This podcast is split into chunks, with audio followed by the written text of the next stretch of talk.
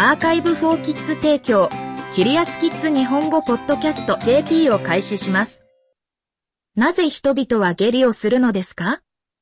?A、A、A、10歳、フィラデルフィア、アメリカ合衆国からの質問です。答えてくれる先生は、ハンニバル・パーソン先生です。消化器系は、あなたが食べたり飲んだりするものすべてを分解して栄養素を吸収し、あなたの体が必要とするエネルギーを作ります。分解して使用できない固形物はすべて、うんちとして排泄されます。うんちは、様々な形、サイズ、色、粘着性があります。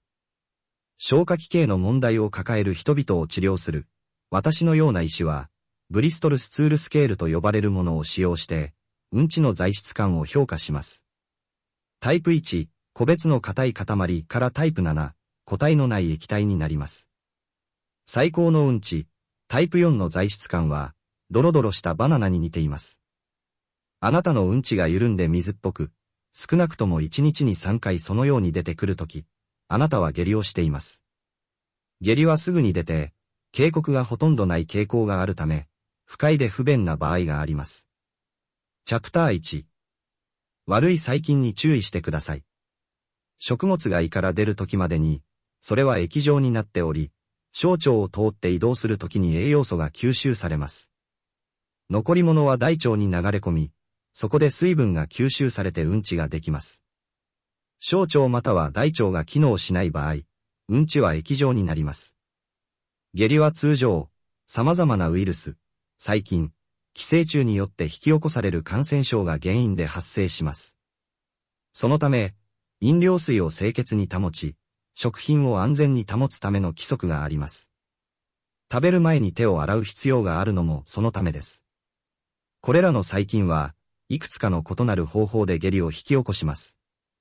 多くの場合、それらは腸を刺激し、吸水を妨げます。一部の細菌は、腸に水分を放出させる化学物質を出すことによって下痢を引き起こし、うんちをさらに水っぽくします。これらの細菌が食物に由来する場合、症状には嘔吐、腹痛、下痢などがあります。確かに、すべての微生物が悪いわけではありません。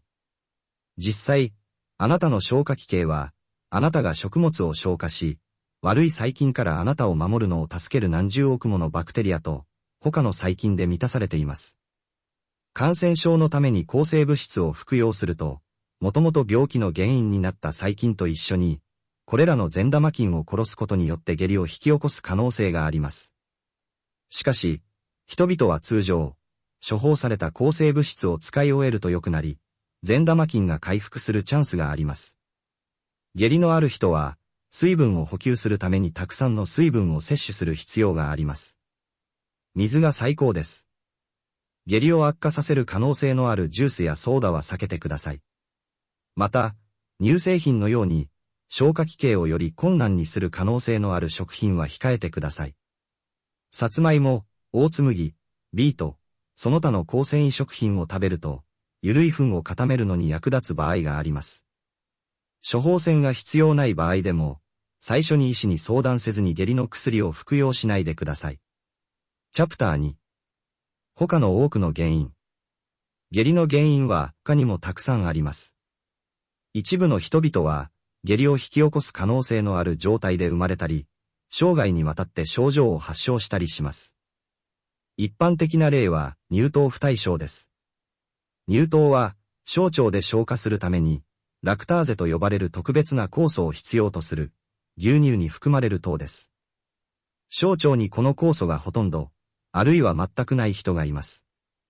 その結果、乳糖は分解されて吸収されることなく大腸に移動し、うんちを非常に流動的にします。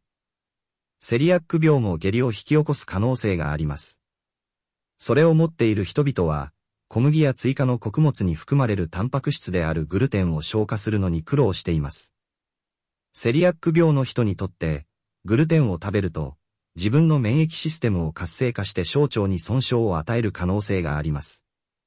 この損傷はグルテンを含まない食事で元に戻すことができますが、下痢は小腸が治癒してその仕事ができるようになるまで続く可能性があります。他の人は消化器系アレルギーを持っています。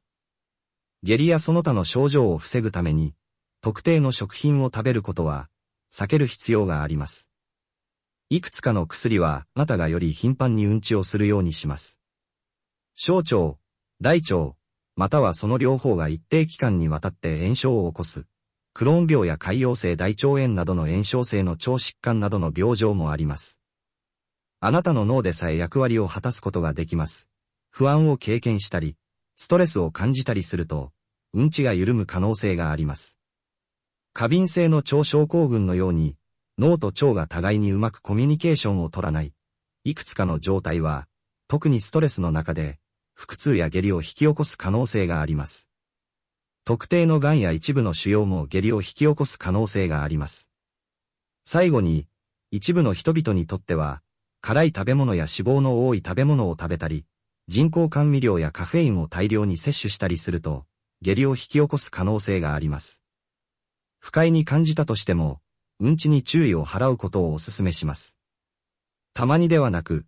常に下痢をしている場合は、医師の診察が必要になることがあります。